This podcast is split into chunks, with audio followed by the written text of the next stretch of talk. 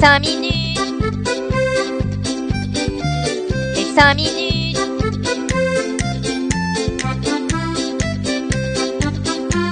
Les 5 minutes du coin.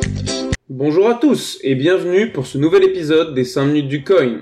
Le proverbe de la semaine sera La fortune a pour main droite l'habileté et pour main gauche l'économie. Soyez donc habile et n'investissez uniquement l'argent que vous êtes prêt à perdre. Encore une semaine assez stable sur le marché des cryptos, le Bitcoin malgré quelques secousses restant collé serré dans le range des 17 000 dollars, et son Fear Greed Index est de 26, dans la peur. Un sentiment qui devient banal. Je crois que j'ai oublié ce que c'était réellement d'avoir peur. La question qu'on se pose tous maintenant, c'est a-t-on atteint le bottom ou allons-nous à la rencontre des 12 000 dollars? Eh bien, c'est une question à laquelle je ne répondrai pas car j'en sais rien, mais je ne dirai pas non pour tirer une cartouche à ce prix-là. Commençons ces infos chez nous. J'adore parler de notre pays où les taxes sont plus nombreuses que les habitants. Ouais, je sais, j'abuse un peu, mais bon, je me suis plutôt fait trouer le cul à devoir encore payer une taxe d'habitation, j'ai besoin de me plaindre. Je suis français après tout.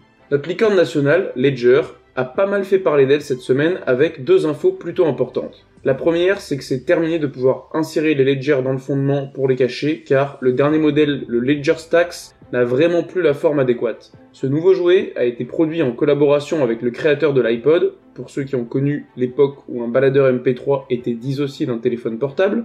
Ce Ledger Stacks possède un écran tactile permettant de facilement visualiser ce qu'il y a sur le portefeuille. Il est donc facile à appréhender pour les débutants. C'est là sa force. Seul bémol de cette innovation, son prix, qui est de 280 euros, donc presque 4 fois celui d'une Nano S+. Donc ça c'était la première nouveauté de chez Ledger, maintenant on passe sur autre chose de beaucoup moins physique qui sont les non moins connus NFT. Car oui, Ledger dernièrement avait sorti sa plateforme d'échange de NFT, mais il rajoute une couche à ce projet qui est la sortie d'une collection d'art numérique. Leur but étant de vraiment promouvoir le secteur des NFT car c'est une révolution selon eux. Dans ce but, ils ont créé un fonds à but non lucratif pour aider les artistes qui souhaitent tenter l'aventure. Mais aussi, une cellule spéciale en interne qui a pour mission de faire se développer leur marketplace. Vu qu'on est en France et de surcroît dans les NFT, on a une autre nouvelle dans le même genre qui, si vous êtes un utilisateur de Twitter, a dû vous interpeller dernièrement. Mais celui qui est le plus resté sur le cul, c'est quand même notre GG national quand il a su que le fabricant de sa R5 se lançait dans les NFT. En fait, il n'a strictement rien compris et il a gobé trois mouches. Vous vous en doutez, on parle donc ici de Renault qui monte dans le train de l'innovation à toute vitesse. Pour cela, il se lance dans les NFT, en profitant de l'occasion des 50 ans de la Renault R5 pour entrer dans ce monde. En effet, quoi de mieux que la ligne de cette voiture mythique qui a permis à je ne sais combien de Français de partir en vacances ou d'aller travailler? Ma mère en avait une et je me souviens encore bien de mes trajets passés dedans. Je pense que beaucoup de gens ont une histoire avec cette bagnole et c'est ça qui fait la force du modèle. Pour marquer le coup, il y aura 1972 NFT comme l'année de sortie de la voiture. Cette collection s'appellera Gen R5 et se divisera en 4 modèles mythiques de la R5. Les NFT seront visibles sur le site nft.renault.com pour les curieux qui souhaiteraient voir la tronche de la collection. C'est sous réserve que le site tombe moins souvent en panne que leur bagnole. Donc je vous promets rien.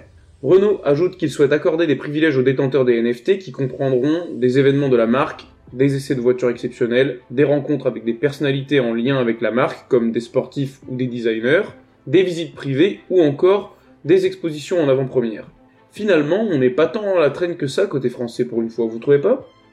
Assez parlé de la France, passons maintenant à la nouvelle lubie qui a animé Twitter cette semaine, c'est la rumeur concernant une nouvelle crypto qui serait dédiée à Twitter lui-même, et qui s'appellerait le Twitter Coin. Déjà faisons un petit arrêt sur image pour dire à quel point Elon Musk serait le dernier des connards s'il prévoyait vraiment un Twitter Coin. Parce que le mec, ça fait quand même des années qu'il s'amuse avec le Dogecoin à faire miroiter à ses fervents utilisateurs un avenir radieux, et là, au dernier moment, il dévoile sa main et nous dit non, en fait c'était du bluff, depuis le début je vais créer le Twitter Coin. Ce serait vraiment le pompon sur la Garonne.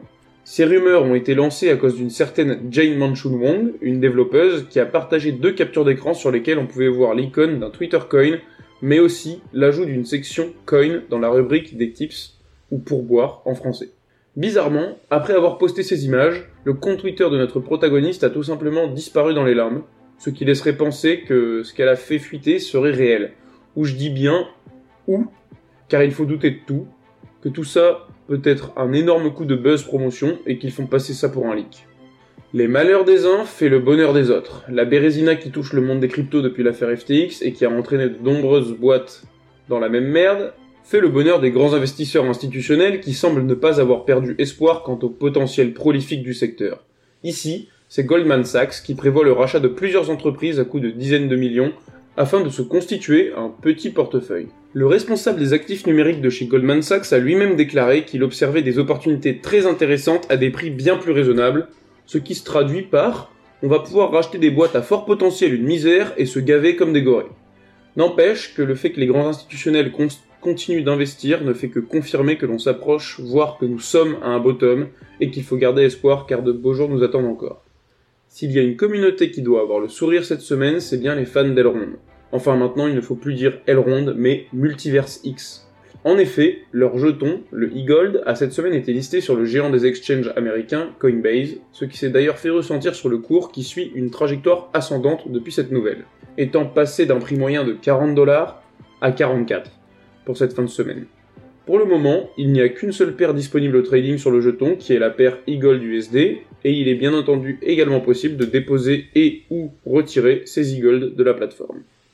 Au Nigeria, on a un exemple typique de pourquoi le Bitcoin existe. Car oui, bien souvent, dans les pays occidentaux, on s'en rend vraiment pas compte de la chance qu'on a d'avoir une monnaie à peu près stable, on dira rien pour les 3-4 derniers mois, et la possibilité d'épargner. Enfin plutôt, la possibilité de mettre de l'argent sur un compte en banque et de le voir se dévaluer avec l'inflation. Mais dans plein d'autres pays du globe, les mecs ne savent même pas ce que c'est un compte en banque. La plupart des transactions se font en cash, et le seul moyen de l'épargner, c'est la bonne vieille technique du matelas. De plus, tous les pays ne sont pas tendres et c'est ce qui se passe au Nigeria, qui souhaite mettre en place sa monnaie numérique de banque centrale de manière plutôt musclée. Les deux freins principaux à l'adoption de cette MNBC sont l'argent liquide et le Bitcoin. Quand le second est difficilement censurable, le premier, lui, l'est déjà beaucoup plus. Et c'est de ce côté-là que l'État nigérien a décidé de mettre un grand coup.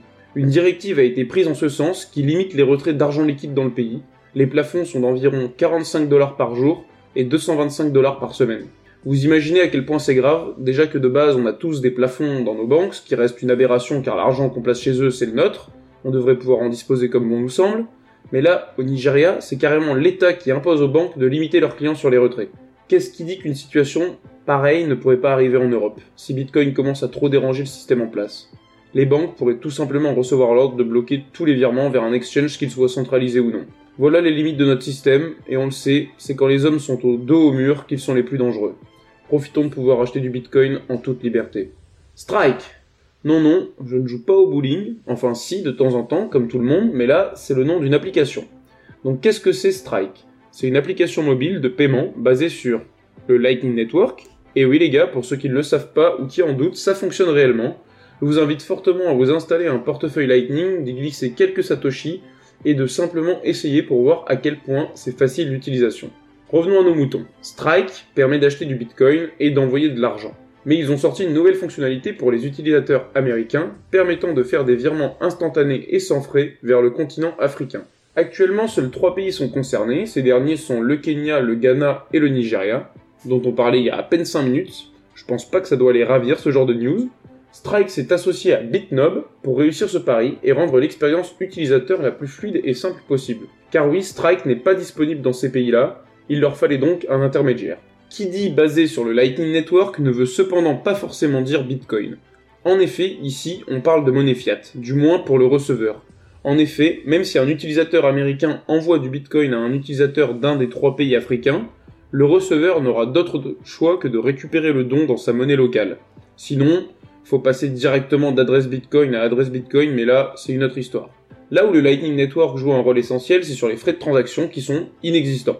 Une révolution quand on sait ce que demandent les banques ou autres comme frais annexes pour faire des virements de pays à pays. À trop vouloir prendre leur part du gâteau, c'est le gâteau tout entier qui commence à se faire la malle. On a PayPal qui va élargir son service de garde de crypto-monnaie au Luxembourg. C'était déjà disponible aux USA depuis deux ans et au Royaume-Uni depuis un an. Ça le sera désormais au Luxembourg là où il y a du pognon à récupérer quoi.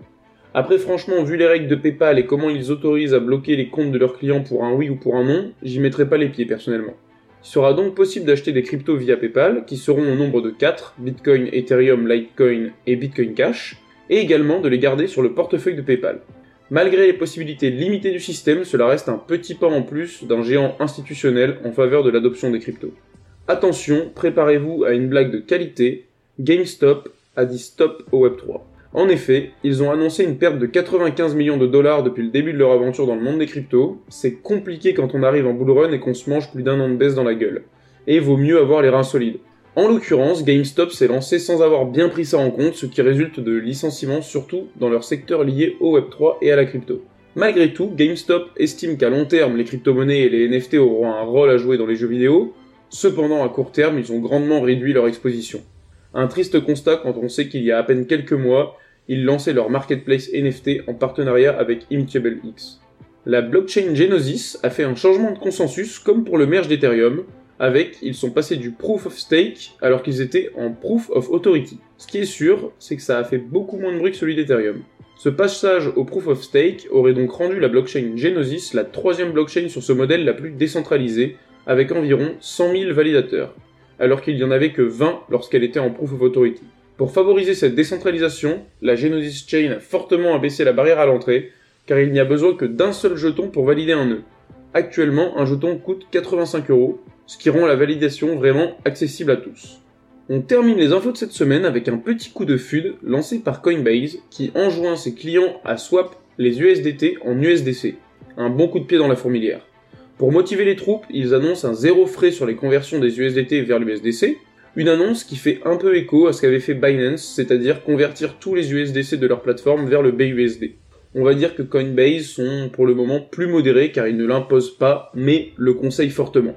Ce qui, ressort de ce message, ça reste un peu de peur des investisseurs qui ont des USDC, car en demandant cela, Coinbase traduit une faiblesse de son stablecoin et une perte d'utilisateurs au profit d'autres stablecoins. Merci d'avoir suivi ces 5 minutes du coin. Si ce condensé de l'actualité vous a plu, n'hésitez pas à me suivre ici et sur Twitter. Bonne journée à tous, et surtout, hold on for dear life